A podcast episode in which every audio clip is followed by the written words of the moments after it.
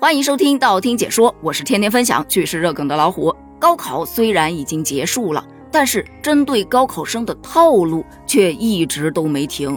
而且你知道吗？这些套路真的来得让人猝不及防。先说说来自父母的套路，就有高考生表示啊，高考前后的饭菜变化真的是让人无法接受啊。高考前是孩子你想吃啥，想吃啥咱就有啥。高考完了之后，你还想吃啥？有啥你就吃啥。以前是三菜一汤，顿顿不重样。高考后，稀饭、馒头加咸菜，凑合着吃吧。网友就开始调侃啊，高考前那是 VIP 待遇，高考后只剩下一个 P 啦。还以为是那个指东父母不敢往西，想吃鸭子父母不敢杀鸡的时候吗？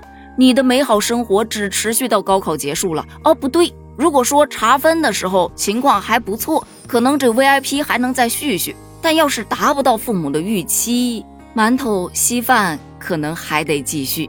不过，就像大家说的，孩子啊，这就是你们即将进入社会的第一课，它的名字叫做落差。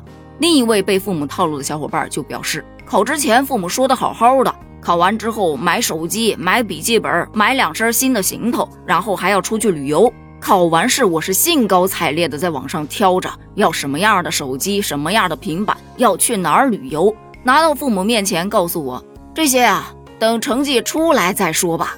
大家又开始调侃了，看到没？这是你进入人生的第二课，它叫做画饼。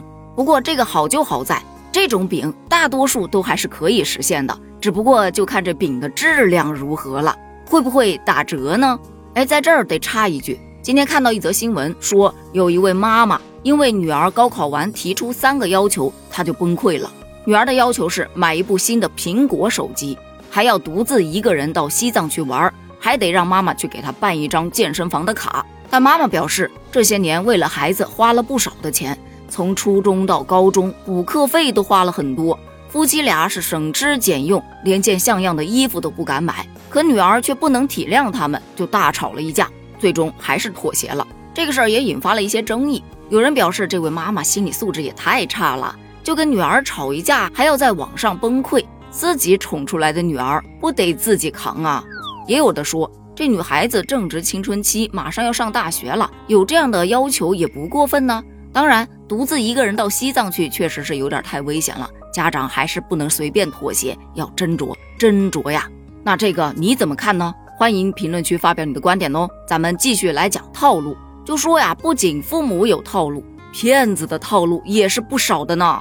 近日有新闻就提醒说，有一些骗子声称能够提前查分，你只用付那么一点点小费用就可以啦。但咱就是说呀，骗子报给你的分数，你敢信吗？大概率下，他应该会报的比较高吧。等到你拿到自己真实分数的时候，这心理落差，你想想，高血压呀、心脏病啊，它不全来了？经济损失是一方面，身体的损伤谁负责呀？还有一群骗子更有意思了，我可是有内部名额的。你成绩不理想对吧？分数低是吧？没过线是吧？没关系，看我给你操作一番，马上给你保送到重点院校。至于这个院校有多重？就得看你出手的分量啦。嗯，一旦这个手一出了，家底儿基本上就被他薅秃了。你再想找到他，难喽。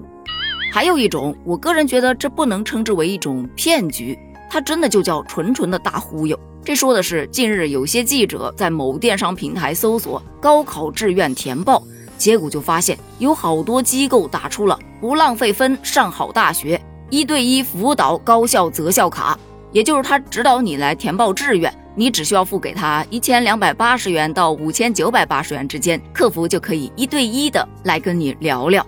据花了这个钱的网友分享，那些一对一辅导老师，他跟你说来说去都是说的一些大家心知肚明的话，比方说择专业这个东西啊，还是要根据个人的兴趣考虑的。如果你对这个专业一点兴趣都没有，就算勉强自己学了，以后找到这方面的工作，你也是不会开心的。看到没有，说的多么的有道理。只不过这个道理我也会呀，但我不收费啊。其实我也偷偷上某宝去搜了一下“高考志愿填报”这六个字，出来的基本上都是一些参考书，啥手把手教你填报高考志愿、高考报考指南、这才是我要的专业。细细品一品，个人觉得，也许这些书比这些老师靠谱呢。当然，也可能是大数据他知道我花不起这钱。据官方介绍，其实还有什么伪造录取通知书的，什么提前交学费的，反正就是用来骗钱的。对于考生和家长来说，一定要提高警惕，要在官方网站或者 APP 上查询信息，最大限度的防止自己的信息泄露。另一方面呢，也要提高防范意识，像什么转账、汇款，涉及到这一类的信息，一定要核实收款账户。在收到来源不明的消息时，不要盲目的去相信，也要养成保留证据的习惯，及时保存通话记录啊、一些电子信息呀，甚至是宣传材料等证据。万一遇到什么问题，也方便自己及时依法维权，保护自身的权益。好啦，咱们本期内容就聊到这儿了。高考之后，你还有过怎样的经历呢？我先说，我高考之后去学车了。不过，这大概是我最后悔的一个决定。不是说学车不好，而是晒得老黑了。再加上刚一进大学就要参加军训，你是不知道我养了多长时间，皮肤才慢慢的变白，以至于过去这么多年了，到现在我都感觉我依然没有恢复到那时最白皙的状态。接下来交给你了，评论区见，拜拜。